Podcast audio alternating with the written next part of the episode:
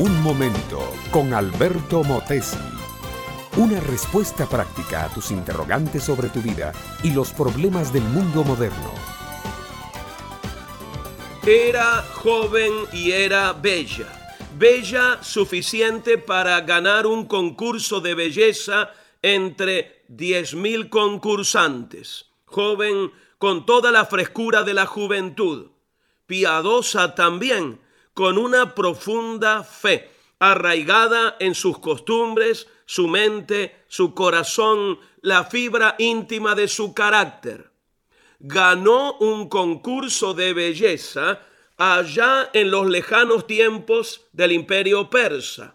Y por ganar el concurso fue elegida reina reina consorte de Asuero, el poderoso emperador que reinó desde la India hasta Etiopía sobre 127 provincias. Fue elegida reina para reemplazar a Basti, la altiva, que había perdido su corona por desobedecer una orden del rey.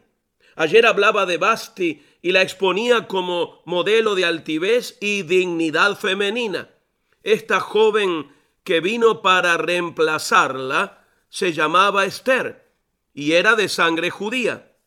Esther ocupó el lugar de Basti, tuvo un palacio propio, tuvo servidores y servidoras, tuvo gloria, nombradía, alabanzas, admiradores por doquier, y estaba destinada a vivir un momento estelar en su vida, un momento que había sido preparado para ella en los decretos insondables de la providencia divina y para el cual ella misma había sido preparada como mujer, como reina, como judía y como creyente en Jehová, el único y solo Dios.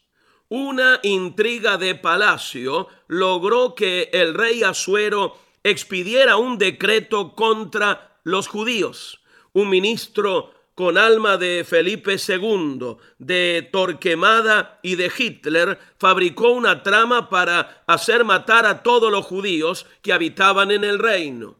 En la matanza que sería general habría de caer, por supuesto, la reina Esther cuando se descubriera su origen racial. Fue en ese momento crucial, cuando hacía falta una persona, una sola persona capaz de presentarse ante el rey Asuero y hacerle ver la tremenda injusticia que se iba a cometer, que Esther, la joven y bella judía, vivió su momento estelar. Esther preparó un banquete para el rey e invitó también a Amán, el siniestro ministro causante de todo el complot. En mitad del banquete, con toda valentía, Esther dijo al rey que ella era judía y que Amán, allí comiendo y bebiendo con ellos, era el autor de la vil tramoya. Esther se jugó su cabeza y la ganó y con ella ganó también la vida de todos los judíos de Persia. Esther oró a Dios y ayunó tres días y así obtuvo la fuerza espiritual necesaria para jugar su papel y jugarlo magníficamente. Esther es un ejemplo de la fe triunfante y de la entrega firme y total a una causa justa y humana en el nombre de Dios. No hacen falta engaños, hipocresías o traiciones. La persona que al fin triunfa sabe enfrentar los peligros y no negocia su integridad. Esta fuerza para vivir y enfrentar la vida, el único que te la puede dar, se llama Jesús. Este fue Un Momento con Alberto Motesi. Escúchanos nuevamente por esta misma emisora. Educación que transforma. ¿Te quieres preparar mejor? Visita Facebook y busca Alberto Motesi University.